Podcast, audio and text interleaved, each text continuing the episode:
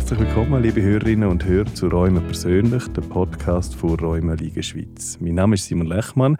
Das Thema in dieser Folge ist Räume und Arbeit. Wie lässt sich das vereinen? Wir reden darüber, mit welchen Herausforderungen Betroffene am Arbeitsplatz umgehen müssen, auf was man achten soll, wie soll der Arbeitsplatz gestaltet werden, was gibt es für Unterstützung von den Behörden oder was gibt es für Eingliederungsprogramme. Darüber rede ich heute mit Barbara Zindel, Physiotherapeutin und Co-Leiterin Dienstleistungen bei Rheumaliga Schweiz. Herzlich willkommen, Barbara. Danke, Simon, für die Einladung. Merci. Du bist ja Spezialistin für Ergonomie. Und vielleicht als erstes, äh, wir stehen hier im Studio, halbwegs gerade am Mikrofon, muss noch ein bisschen rauf. ähm, ist das eine gute Position für unser Gespräch oder müssten wir eher hocken? Nein, das ist eine gute Position. Und ich glaube, es ist einfach grundsätzlich gut, wenn man den Wechsel hat. Wenn wir jetzt eine halbe Stunde machen, ist das optimal. Und nachher wäre es gut, wenn wir mal sitzen. Also mhm. länger stehen ist auch nicht gut, lang sitzen auch nicht. Der Wechsel macht es einfach aus. Abwechslung. In 30 Minuten sollten wir durch sein, dann müssen wir nachher nicht abhocken. Ja, das ist, das ist gut. gut so. Ich habe gesagt, du bist Spezialistin für Ergonomie. Was kann man sich unter Ergonomie genau vorstellen? Also Ergonomie äh, setzt sich eigentlich aus zwei Wörtern zusammen. Einerseits aus Ergon, das ist natürlich griechisch, was Arbeit heißt, und Nomos, wo Gesetz, Regel heißt. Und eigentlich sollte Ergonomie ähm, oder hat das Ziel, die Arbeit äh, und Bedingungen an den Menschen anzupassen, um die besten Voraussetzungen für die Leistungsfähigkeit und für die Gesundheit zu schaffen. Und eben nicht umgekehrt. Also nicht, dass man den Menschen an den Arbeitsplatz anpasst. Passiert das noch viel? Oder wie, was würdest du sagen? Werden wir eher angepasst oder passen wir uns eher an? Also ich glaube, in den letzten Jahren ist extrem viel gegangen in diesem Bereich. Also mir ist schon sehr bewusst, dass man eher muss anpassen als angepasst werden. Aber es gibt natürlich gleich immer wieder Tätigkeiten, wo es fast nicht anders möglich ist. Warum ist denn das so wichtig, dass es genau aufeinander abgestimmt ist? Ja, mir, also das große Ziel ist ja, dass man gesund bleibt beim Arbeiten, dass man lange arbeiten kann, dass man lange in einer guten Lebensqualität kann arbeiten kann. Ja, und dass man natürlich möglichst auch Probleme kann vorbeugen kann, die sich sonst im, im Zusammenhang mit der Arbeit könnten ergeben mhm. ähm, Wie wichtig ist das jetzt für mich als Arbeitnehmer, dass es eben optimal abgestimmt ist, also so weit, wie es dann halt auch geht. Mhm. Also du hast das gerade vorher gesagt, eben stehen ist gut, sitzen ist gut. Wir haben so einen Tisch, wo ich auf und ab mhm. darum können wir stehen oder auch sitzen. Es ja. geht ja nicht immer gleich gut. Ja, genau. Also ich glaube, wichtig ist für uns als Arbeitnehmende eben, dass wir einfach möglichst gesund können arbeiten und entsprechend dann eben auch die Leistung erbringen, die vielleicht für uns gefordert ist. Und das fällt leichter, wenn das in einer Arbeitsumgebung ist, die einfach gut gestaltet ist. Oder es ist ja nicht nur die Infrastruktur, es ist das Klima, das Licht, der Lärm. Es ist aber auch die ganzen psychosozialen Faktoren zu um. Habe ich Zeitdruck oder nicht? Ähm, muss ich ein gewisses Produkt in einer gewissen äh, Zeit fertigstellen. Und das sieht natürlich vor allem mit der Industrie, steht natürlich zum Teil schon auch ein großer Druck da. Ja, und darum ist es einfach wichtig, dass dann das Drumherum, der ganze, ja, das Umfeld, man sich muss bewegen stimmt. Also sprich nicht nur für den Arbeitnehmer, also für, für uns zum Beispiel, sondern mhm. auch für den Arbeitgeber. Ja klar, der Arbeitgeber hat natürlich so am Schluss dann weniger Ausfallstage, was für ihn natürlich wichtig ist und natürlich auch motiviertere Mitarbeitende, ja, wenn sie auch in einer guten Umgebung können arbeiten können.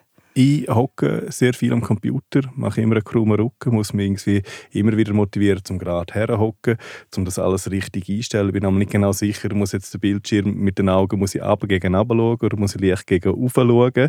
Ähm, wie sieht denn eine gesunde Körperhaltung aus? Jetzt vielleicht nicht nur im Büro, sondern allgemein. Ist das wirklich so der gerade Rücken, äh, mit beiden Beinen da stehen oder gerade hocken? Gibt es eine Verallgemeinerung, wo man alles könnte unter einen Hut bringen Genau, also verallgemeinern kann man sicher mal sagen, wenn ich gerade bin, wenn ich einen geraden Rücken habe. Das heißt aber nicht, dass wenn ich jetzt in einer sitzenden Position bin, dass ich nicht auch mal wie einen Nussgipfel sitzen oder mal ein anders. Wichtig ist einfach auch wieder da der Wechsel.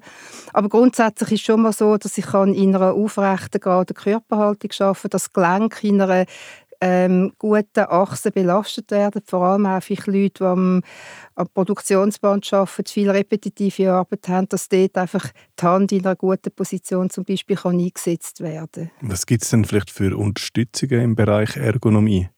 Wenn du sogar ansprichst, dass eben vielleicht die Hand, äh, dass man die richtig hebt, dass die gescheit belastet wird, sage ich jetzt einmal. Also es gibt natürlich eine ganze Palette. Eben, da kann man anfangen mit der Infrastruktur, wo zum Beispiel der Bürotisch stimmt, aber genauso in der Produktion eben der Arbeitstisch höhenverstellbar ist. Da geht es um äh, gute Stühle, sagen das jetzt ein Bürostuhl oder Arbeitsstuhl. Oder wenn jetzt jemand zum Beispiel nur stehend arbeiten kann, kann man irgendwie Sitz-Stehhilfe anschaffen, dass ähm, man zwischendrin kann entlasten kann. Dann hängt das eben sehr davon ab, wie sind die Maschinen, wie können die bedient werden, ähm, wie kann man mit der Hand eingreifen. Und da ist auch wirklich in den letzten Jahren, es gibt wirklich auch so eine quasi Ergonomie von diesen Werkzeugen. Da hat man natürlich sehr viel ähm, auch gemacht in der letzten Zeit. Eben, dass ich ähm, ein Gerät so kann greifen dass mein Unterarm zum Beispiel die Verlängerung von der Hand ist, dass ich sie nicht abwinkeln muss. Und das vielleicht auch zu dem vorher. Also was ist eine ideale Haltung? Ist sicher, wenn ich mich nicht muss extrem abdrehen oder in Zwangshaltung sein, wo ich quasi, also man definiert auch eine Zwangshaltung, wenn ich jetzt stehe oder sitze und mich einfach weniger als 10 cm nach rechts und links bewegen kann. Und da gibt es heute natürlich schon viele Möglichkeiten, wo man auch schon in der Einrichtung der Arbeitsplätze schaut, dass das eben nicht so ist. Wie kann ich es herausfinden, dass es Unterstützung gibt für mich? Oder eben, dass dann halt eben, vielleicht, wenn ich mit der Hand in die Maschine reinlange, dass es eine Verlängerung überhaupt gibt? Wie, wie finde ich das heraus? Also grundsätzlich, und das ist vielleicht wirklich auch gut, um so ein wissen, ist der Arbeitgeber verpflichtet, dass er muss alle Massnahmen treffen, die nötig sind, um den Schutz der körperlichen und auch psychischen Gesundheit zu wahren und zu verbessern.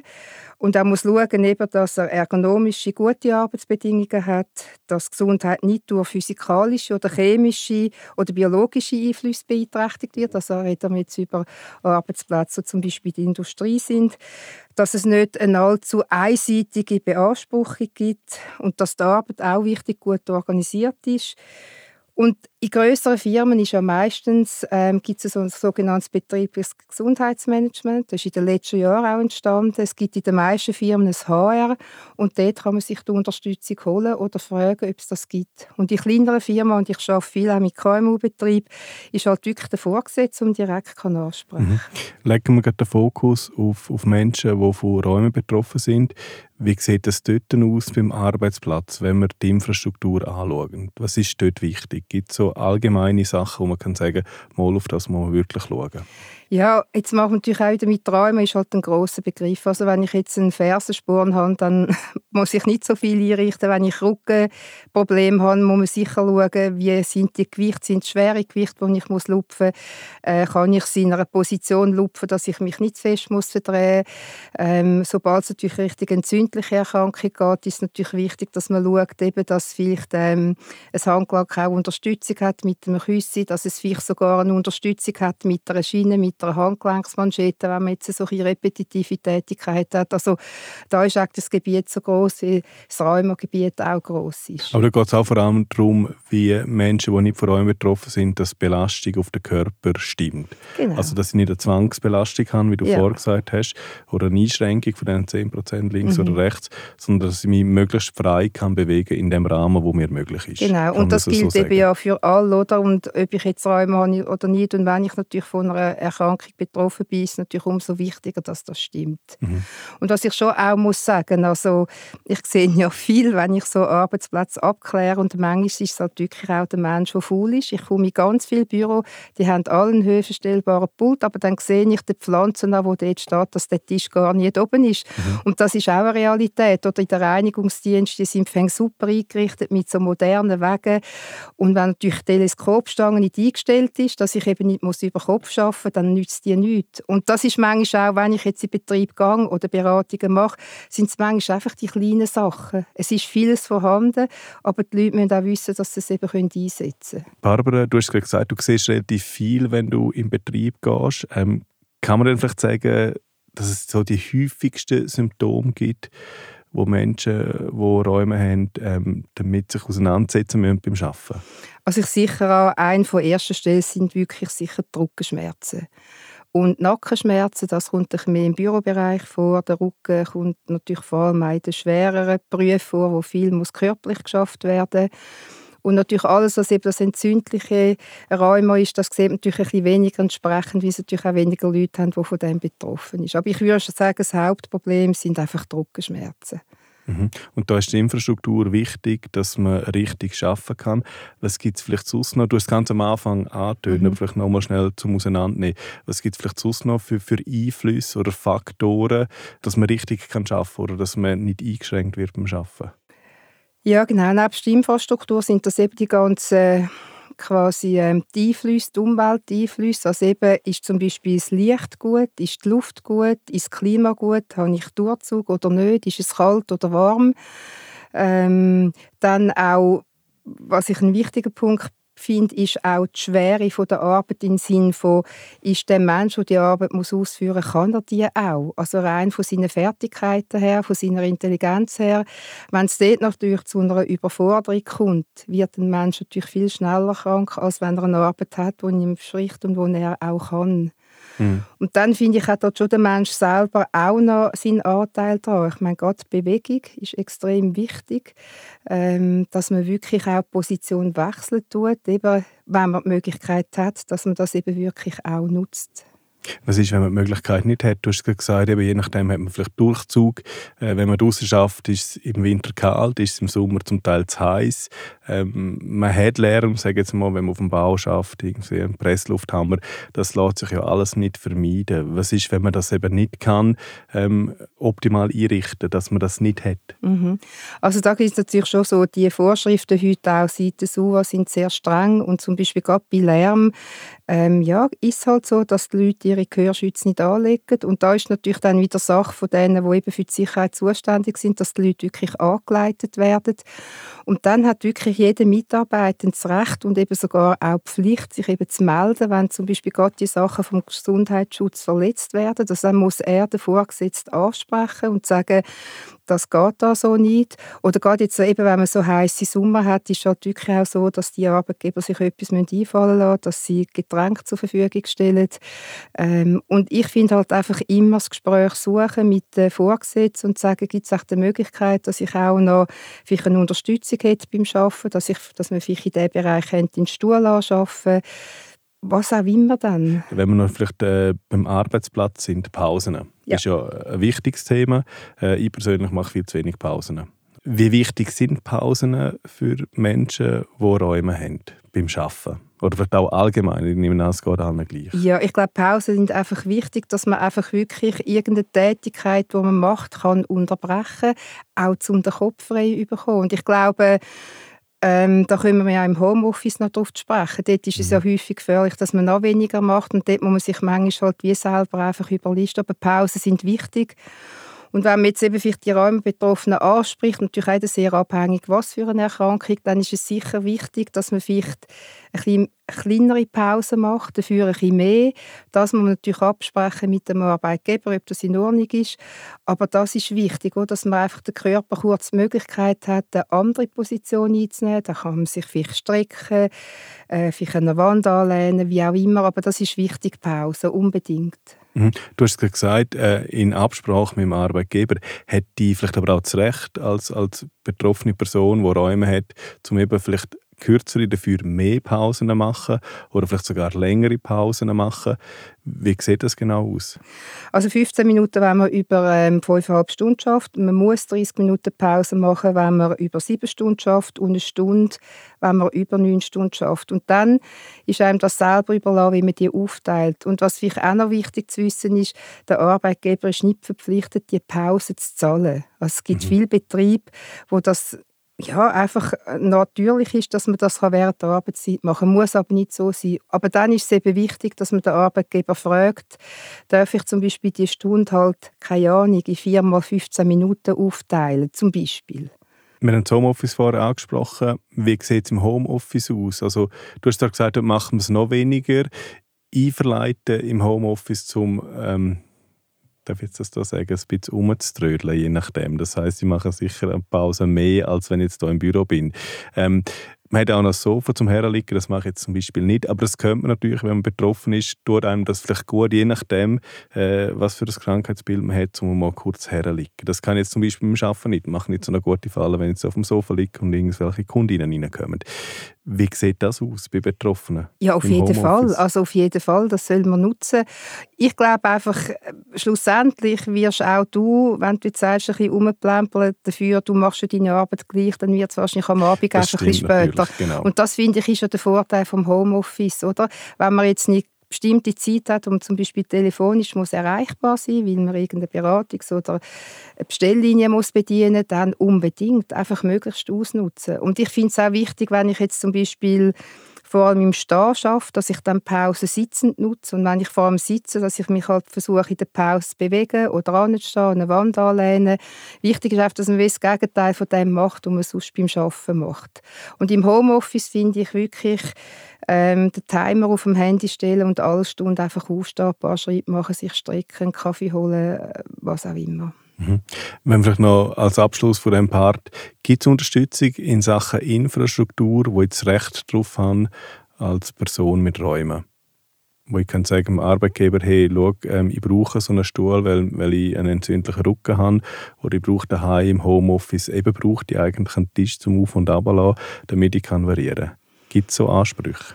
Also müssen sich ein bisschen auseinandernehmen. Also grundsätzlich gibt es keinen Anspruch, wenn das Homeoffice nicht angeordnet ist. Das sind auch Diskussionen gewesen mhm. während der Corona-Zeit. Es gibt ja Stellen, die schon von Anfang an so angeordnet sind, dann muss der Arbeitgeber natürlich aufkommen für die Infrastruktur. Aber sonst macht man es in dem Sinne im freiwilligen Rahmen. Und wenn jetzt jemand betroffen ist, dann kann man es natürlich via Arbeitgeber versuchen, dort einem etwas zur Verfügung zu stellen, aber er ist nicht verpflichtet. Ich glaube, das sind dann eben so Möglichkeiten, wo man vielleicht nachher darauf zu sprechen kommt, wo man zum Beispiel, wenn jetzt jemand eine entzündliche Rheuma-Diagnose hat oder länger schon Rückenweh hat, wo man dann eben vielleicht das Gefäß hätte von der sogenannten Frühintervention von der IV, weil dort ist Budget vorhanden, mhm. dann für ähm, Infrastruktursachen zum Beispiel. Mhm. Schauen wir nachher ja. genau äh, noch schnell an. Ähm, ähm, jetzt laut einer Umfrage von 2018, wenn wir es jetzt gerade haben mit äh, was mache ich daheim, was brauche ich für eine Infrastruktur, ähm, gegenüber einem Arbeitgeber. Laut der Studie aus dem 2018 äh, wissen 12 Prozent der Vorgesetzten nicht, dass äh, ihre Arbeitnehmer von Räumen betroffen sind.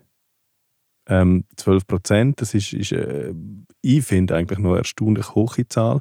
Kann das jetzt, äh, vielleicht kannst du das dann eher in den Kontext setzen. Soll man sich denn gegenüber, ich brauche jetzt das Wort outen, gegenüber einem, Arbeitgeber outen, dass man von Räumen betroffen ist? Oder ist das meine Privatsache, solange es mich nicht betrifft beim Arbeiten, muss ich das auch nicht sagen. Wie soll man damit umgehen? Weil doch eben 12 Prozent das nicht wissen. Mhm. Also es ist eine sehr schwierige Frage und häufig auch eine Ermessenssache. Es hängt sicher mal vom Betrieb und vom Arbeitsklima ab.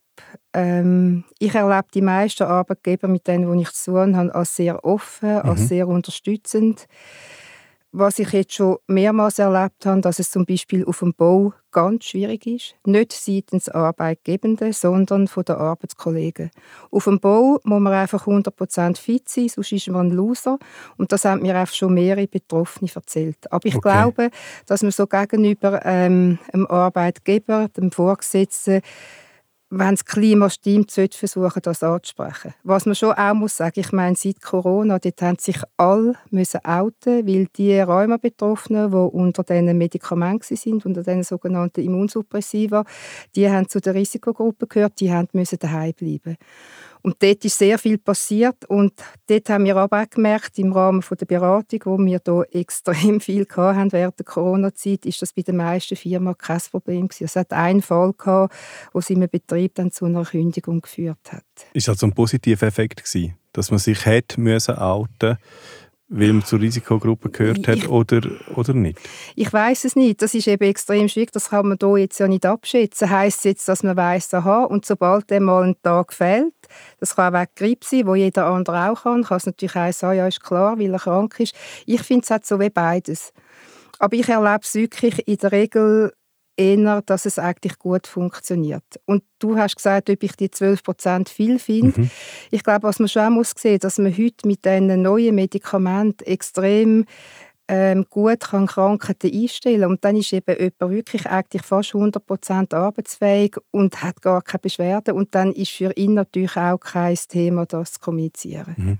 Ähm, du hast es eigentlich gerade auseinandergestüdelt. Chancen und Risiken, wenn ich es melde, gegenüber dem Arbeitgeber sind meistens positiv. Aber mhm. zum nochmal schnell zurück auf, auf die Baustelle. Also dort stelle ich mir das dann eben schon schwierig vor, wenn meine Arbeitskollegen finden, yes, es geht der andere ein bisschen Rückenweh, hat Räume, wir haben doch alle Rückenweh, wir arbeiten auf dem Bau und er ist ein Weichei. Das ist extrem schwierig. Und zum Beispiel auch, da bin ich jetzt auch gerade letztens in einem Betrieb gewesen, da ist der Arbeitgeber absolut unterstützt, der Arbeitnehmer, aber der ist am Schluss nachher auf der Baustelle und seinen Kollegen ausgesetzt. Und das ist wirklich ganz Herzbusiness dort. Mhm. Also, und da gibt es häufig auch fast keine Lösungen, halt, dass die Leute dort von dort wegkommen, aber die haben häufig die Möglichkeit, nicht irgendeinen anderen Beruf auszuüben. Und trotzdem, obwohl das eigentlich meistens positiv ankommt, wie du sagst, zeigt äh, auch eine Studie von 2018, dass 60 Prozent der Betroffenen am Arbeitsplatz sich benachteiligt fühlen. Was kann denn das für Gründe haben? Also das heisst jetzt nicht vom Arbeitgeber, sondern es kann eben durchaus auch von den Arbeitskolleginnen und Kollegen sein. Genau, ich glaube, es ist wichtig, dass zum Teil halt sehr viel Zeitdruck an diesem Arbeitsplatz ist, ähm, dass man gewisse Ziele muss erreichen muss, dass halt vielleicht Toleranz der Mitarbeitenden, das wäre wieder wie das Beispiel vom Bau halt fehlt, und das ist wahrscheinlich eine Unzufriedenheit. Eben, ich würde sagen, wir sind jetzt ähm, ein paar Jahre später. Es mhm. sieht wirtschaftlich ganz anders aus und ich weiß nicht, ob das heute auch noch so würde rauskommen. Wenn sich jemand benachteiligt fühlen würde am Arbeitsplatz, weil er von Räumen betroffen ist, was gibt es da für, für, für Tipps, dass man das eben nicht sein muss? Weil man kann ja nichts dafür, dass man Räume hat. Ich glaube, es ist einfach halt auch da extrem wichtig, dass man früh ein Gespräch sucht. Man hat zum Beispiel auch die Möglichkeit, meistens ist man ja dann auch in ärztlicher Behandlung, dass die behandelnde Ärztin oder der behandelnde Arzt eben vielleicht mal mit dem Arbeitgeber redet, dass man wirklich mit dem Vorgesetzten Gespräch sucht, dass man gerade in grösseren Firmen gibt es ja häufig verschiedene Einsatzmöglichkeiten, dass man fragt, kann man mal für eine gewisse Zeit an einen anderen Arbeitsplatz, der vielleicht weniger belastend ist, und eben, da werden wir jetzt dann immer mehr drauf kommen, wo man halt vielleicht auch gewisse Instrumente dann halt ähm, ja, beantragen. Mhm. Bevor wir zu dem kommen, das ist dann das Übernächste, mhm. ähm, vielleicht noch abschließend für, wenn es um, um das Thema, ähm, wie soll man damit umgehen, mit Räumen am Arbeitsplatz, äh, soll man das erzählen, soll man das kommunizieren? Ähm, wenn ich krank bin, wenn ich Schub habe, dann fehle ich. Wie gehe ich damit um als betroffene Person, aber vielleicht auch als Arbeitgeber, wenn man vermehrt äh, Krankheitstage hat? Ja, ich glaube, das ist auch wieder so, dass man dann halt wirklich muss im Gespräch sein muss, dass halt vielleicht auch der Arbeitnehmer am Arbeitgeber quasi die Erlaubnis gibt, mal mit dem Arzt zu reden, dass man vielleicht sogar mal zu dritt redet und einfach aufzeigt, wieso geht es jetzt im Moment nicht, gibt es eine andere Möglichkeit. Aber eben, ich glaube, spätestens dann, wenn es um viel Arbeitsabsenzen geht, dann muss man die IV ins Boot holen. Genau. Bei dem Zeitpunkt, wenn die IV kommt, ich nehme an, dort stellt sich dann die Frage, soll man das Pensum reduzieren? Sprich, man muss auf etwas äh, verzichten, auf eine Arbeitsleistung und dann kommt die IV zum Zug. Verstehe ich das richtig? Kann man das so einfach Nein, das kannst du nicht so einfach sagen. Also ich glaube, wenn es darum geht, soll man das Pensum reduzieren, das ist einfach ganz klar von sich aus selber nie. Okay. Man hat natürlich, ähm, wenn man jetzt krank ist, hat man natürlich die Möglichkeit, dass via beim ärztlichen Verordnung, dass man halt einfach mal über eine gewisse Zeit ähm, nur einen gewissen Prozentsatz arbeitsfähig geschrieben wird. Und das ist ja eigentlich über relativ lange Zeit möglich. Äh, und dann ist es möglich, dass man sich in dieser Zeit erholt. Dann kann man nachher die Arbeitsfähigkeit wieder mehr steigern, bis man wieder bei dem normalen Pensum ist. Ähm, und ich glaube dann, bevor man überhaupt grundsätzlich davor redet, das Pensum ganz zu reduzieren, ich glaube, dann muss man die IV ins Boot holen und da geht es wirklich noch nicht um irgendwelche Leistungen von der IV, sprich Rente, sondern es geht wirklich so um eine präventive Beratung wo alle, die IV versichert sind, eben das Recht darauf haben, wo man dann einfach mal schaut, ähm, was gibt es für Möglichkeiten, dass man kann den Arbeitsplatz von dieser betroffenen Person erhalten kann. Da ist auch ein gewisses Budget vorhanden, da ist auch eine gewisse Zeit vorhanden, wo man das kann ausprobieren kann. Und erst dann, wenn das alles nicht funktioniert, nicht fruchtet, geht es sicher weiter Richtung Rentenprüfung. Aber das ist ein langer Weg und vorher, finde ich, kann man wirklich einen Haufen andere Sachen ausprobieren. Was ist, wenn man den langen Weg nicht durchhaltet? Oder ab wann vielleicht noch beim Reduzieren, ab wann kann man denn oder soll man reduzieren, wenn man merkt, hey, es geht wirklich nicht mehr? Du hast gesagt, von sich aus ja nicht. Wie, wie macht man denn das, wenn man merkt, okay, jetzt, ich bin langsam am Anschlag? Viele müssen ja wie so oder sage jetzt einmal, ähm, kommen ein bisschen an den Anschlag, dass überhaupt finden, jetzt mache ich den nächsten Schritt. Weil der Schritt zur IV ist ja nicht immer ganz einfach. Das ist noch so ein bisschen Stigma, das man hat, sehr ja. wahrscheinlich. Und dort kann ich mir vorstellen, dass es eher am letzten Zwick ist, bis man sich bei IV meldet und dann eben vielleicht die, die, die Spannweite nicht mehr hat, äh, um den langen Prozess durchzumachen, bis man kann Teilzeit ja, arbeiten. Aber darum möchte ich eben so ein bisschen Werbung machen, eben genau für die frühe Intervention, weil die ist genau für das da, dass man eben den Moment, oder? Man nimmt es dann in Anspruch, wenn man immer wieder äh, Absenzen hat oder wenn man zum Beispiel mal länger wie einen Monat am Stück fehlt. Und dann, finde ich, muss man eingreifen, dann hat man da ganz viele Möglichkeiten. Das ist zum Beispiel möglich, dass wenn dann die IV drin ist, dass man sieht, aha, die Person vorausgesetzt, man hat eine abgeschlossene Berufslehre, die kann man nicht mehr in dem Betrieb haben. Und dann mhm. hat eben die IV im Rahmen von der Frühintervention eben die Möglichkeit, eine Umschulung zu finanzieren. Man kann einen Arbeitsplatz einrichten, man kann Hilfsmittel anschaffen. Wenn es kleiner Betrieb gibt, sind dann hat die IV Möglichkeit, den Betrieb zu finanzieren, dass man dafür den Arbeitgebenden behaltet und halt in Kauf nimmt, dass er ein weniger Leistung bringt. Und dann hat man sicher mal so eine Zeit, wahrscheinlich so etwa um die zwei Jahre. Und dann sieht man vieles. Und wenn man dann sieht, dass alles fruchtet nichts, dann geht die IV einen Schritt weiter. Und ich glaube, es ist wichtig, dass, ich merke das auch, wenn ich manchmal an so Beratungen gehe, dann haben sie Gefühl, sie sind IV. Ich bin nicht IV und es geht überhaupt noch nicht um Rentenprüfung, sondern es geht darum, kann ich etwas an dem Arbeitsplatz verändern, dass er erhalten bleiben kann. Und ich glaube, das ist auch wichtig. Ich weiß, dass die Leute immer haben IV auch Schreck, aber das hat überhaupt nichts mit der IV, wo man vielleicht sonst so das Gefühl hat, mit dem zu tun. Was sind denn die ersten Schritte, dass ich jetzt eben mich nicht schämen muss? Du hast gesagt, du würdest gerne ein bisschen Werbung machen, dass man von dem Stigma wegkommt. Ähm, wenn soll ich mich dann bei IV melden? Kommt die IV automatisch?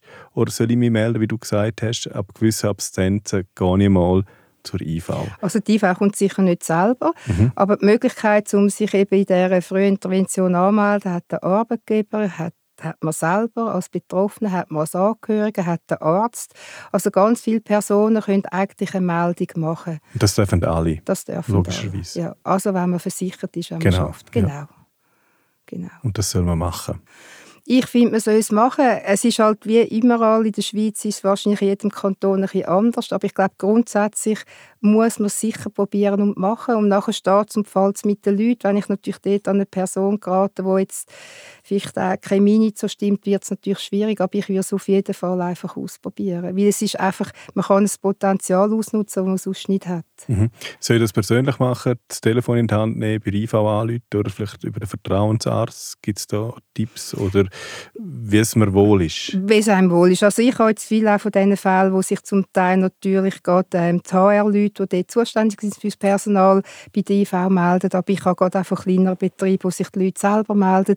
Aber es ist sicher immer gut, wenn man den Arbeitgeber vorher informiert, mhm. dass man das machen will. Und du unterstützt ja eben verschiedene äh, betroffene Personen, vor allem im Kanton Luzern, mhm. ähm, bei Eingliederungsprogrammen von eurem Betroffenen. Ähm, Jetzt haben wir viel über, über Sachen geredet, die man machen kann, äh, die wichtig sind für den Arbeitgeber, für den Arbeitnehmer. Gibt es vielleicht auch äh, Erfolgsbeispiele von, von Leuten, die das eben gut machen, die bei so einem Eingliederungsprogramm äh, wieder richtig gut anstehen, wo es richtig gut funktioniert? Ja, also ich erlebe eigentlich die meisten als sehr positiv, so dass einmal nachher der Platz kann erhalten bleiben. Klar, man weiß nicht wie lange, aber ich habe wirklich ein Beispiel von einem Lagerist, der Rheumatoide Arthritis hat. Den habe ich begleitet. Der hat täglich bis zu 27.000 Schritte nur allein beim Arbeiten gemacht. Und das hat ihm zunehmend Mühe bereitet, weil er immer wieder entzündete Knie- und Hüftgelenke hat. Ähm, ja, und dann habe ich mir halt einfach da mal manchmal kreativ überlegt, was könnte man denn da jetzt ändern und hatte die Idee gehabt, dass man dem vielleicht einen Elektroscooter geben mhm. weil der ganz viel im Lager hat müssen hin und her laufen, ohne irgendwie Material in der Hand zu nehmen. Ähm, das ist dann auch bewilligt worden und das hat natürlich seine tägliche Schrittzahl massiv reduziert und er hat also schon nach kurzer Zeit extrem weniger Beschwerden natürlich in den Hüftgelenk gehabt. Ähm, man hat dort auch dann so einen automatischen Palettenfoliewickler können anschaffen, weil er hat das vorher immer mit der Hand müssen machen und hat schwer entzündete und auch deformierte Hand- und Fingergelenke gehabt. Und das ist wirklich alles sehr positiv, in einer sehr engen Absprache mit dem Arbeitgeber Es ist eine kleine Firma mit dem Eingliederungsberater und mit mir. Und ähm, es ist so, der Betroffene natürlich ist immer noch eingeschränkt, aber die Hilfsmittel erleichtern dann einfach seine Arbeit. Und so, wie er mir gesagt hat, ist er einfach am Abend nicht mehr so kaputt, mhm. wenn er heimkommt wie vorher. Und das finde ich einfach schon mal ein Erfolg. Mhm. Das wird sich dann zeigen. Bei ihm wird sicher, ähm, der ist jetzt auch so Mitte 50, muss man dann vielleicht schauen, wie sieht sie fünf Jahre aus. Mhm. Aber im Moment hat ihn das einfach mal sehr entlastet. Ist also wichtig, dass man sich Hilfe holt, oder sich beraten lässt, mindestens. Genau, und auch nicht Angst hat, dass das nachher quasi IV gleich Stempel ist, sondern wirklich das auch als, ja, wirklich auch als positiv sieht. Was gibt es für Beratungsstellen, wo ich einfach mal könnte anklopfen und finden, hey, äh, das ist meine Situation, was habe ich für Möglichkeiten? Also wir haben ja von der Räumerliga Schweiz aus, haben wir ja in der ganzen Schweiz, bieten die Kanton- und regionalen Ligen bieten ja Sozialberatungen mhm. an und das ist zum Beispiel sehr eine gute Anlaufstelle, die ist kostenlos, wo sich die Leute bei uns melden können. Wir tun sie dann dort anweisen und dort kann man zum Beispiel mal so eine Auslegeordnung machen. Was habe ich für Möglichkeiten? Mit wem soll ich das machen? Wer soll mich anmelden? Und eben, ich muss schon sagen, es hat sehr einen Haufen größere Firmen, die ein sehr gutes HR, sehr gutes ähm, betriebliches Gesundheitsmanagement hat, dass man sich dort meldet. Zum Teil sind es natürlich auch Case Manager von den Versicherten selber, die dann schon anfangen zu reagieren, wenn jetzt die Person schon länger krank geschrieben ist mhm. oder teilkrank geschrieben ist. Barbara, vielleicht zusammengefasst nochmal zu dem Part äh, zum Thema ähm, Arbeit, was geht, was geht nicht mehr, ab wann soll man Teilzeit nehmen, ab wann soll man IV in Anspruch nehmen. Plakativ zusammengefasst, kann Räume ein Karrierekiller sein oder nicht? Ich würde sagen, es muss nicht sein. Es kann natürlich, aber ich glaube, wir müssen schon sehen, dass man heute mit den äh, guten Medikamenten, die bei den entzündlichen Erkrankungen können eingesetzt werden eigentlich fast ein normales Arbeiten möglich ist. Oder wenn man dann auch noch entsprechend die Infrastruktur hat, die passt. Ich glaube, man kann es nicht so sagen. Es gibt sicher Einzelfälle, wo das natürlich einen beruflichen Werdegang vielleicht auch bei jüngeren Menschen einfach vollkommen verändert. Vielleicht zum Abschluss, ähm, was könntest du den Räumen betroffenen Personen da draußen mit auf den Weg geben, die drei wichtigsten Sachen, wenn es um Arbeit geht und um den Arbeitsplatz? Drei. Kannst auch, also, also immer, auch mehr, natürlich. Also sicher einfach schauen, dass man immer genügend Bewegung hat. Und da muss man selber halt auch manchmal sich selber überwinden und daran denken, sich einen Reminder setzen, dann nie in, zu lange in einer gleichen Position arbeiten, halt gleich mal eine kurze Ausgleichsbewegung machen. Und ich finde halt wirklich einfach mit den Vorgesetzten oder mit dem HR reden, Hilfe holen, die sind da für das. Du hast viel mit Betroffenen zu tun. Was denkst du, wünschen Sie sich für den Arbeitsplatz und für die Arbeit? Ich glaube grundsätzlich sicher mehr Toleranz ähm, und Verständnis, eben vor allem von Seiten der Arbeitskolleginnen und Kollegen, dass man vielleicht mal nicht so schnell ist, dass man halt nicht immer so einen guten Tag hat. Gerade bei den entzündlichen rheumatischen Erkrankungen haben die am Morgen mehr Mühe, bis sie gehen kommen, bis sie sich gut können bewegen können. Ich glaube, das ist sicher so ein bisschen, ähm, etwas Wichtiges. So, einfach so ein bisschen, ja, Toleranz. Was wünschst du dir für die Betroffenen am Arbeitsplatz oder bei der Arbeit?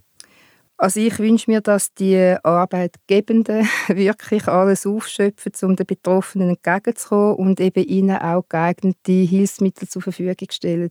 Und die, die es machen, haben dann wirklich auch einen Gewinn davon, weil halt einfach die Leute ja, halt einfach länger gesund sind und schlussendlich besser arbeiten können. Barbara Zindel, vielen Dank für das sympathische und informative Gespräch. Danke vielmals. Das ist Räume persönlich, der Podcast von Räume Liga Schweiz. Falls Sie noch mehr zum Thema Räume und Arbeit wissen wollen, dann empfehle ich Ihnen, zum in Episode 7, wenn es kompliziert wird, Sozialberatung bei Räumen reinzuhören. Weil im Verlauf der Krankheit kann es persönliche, familiäre, finanzielle oder auch berufliche Probleme geben. Wichtig dabei zu wissen ist, die Betroffenen sind mit diesen Schwierigkeiten aber nicht allein. Wie die Sozialberatung von Liga Schweiz helfen kann, das hören Sie eben in Episode 7 zum Thema Sozialberatung. Schön sind Sie auch das Mal wieder dabei gewesen und wenn Sie Lust haben, dann hören wir uns nächstes Mal wieder.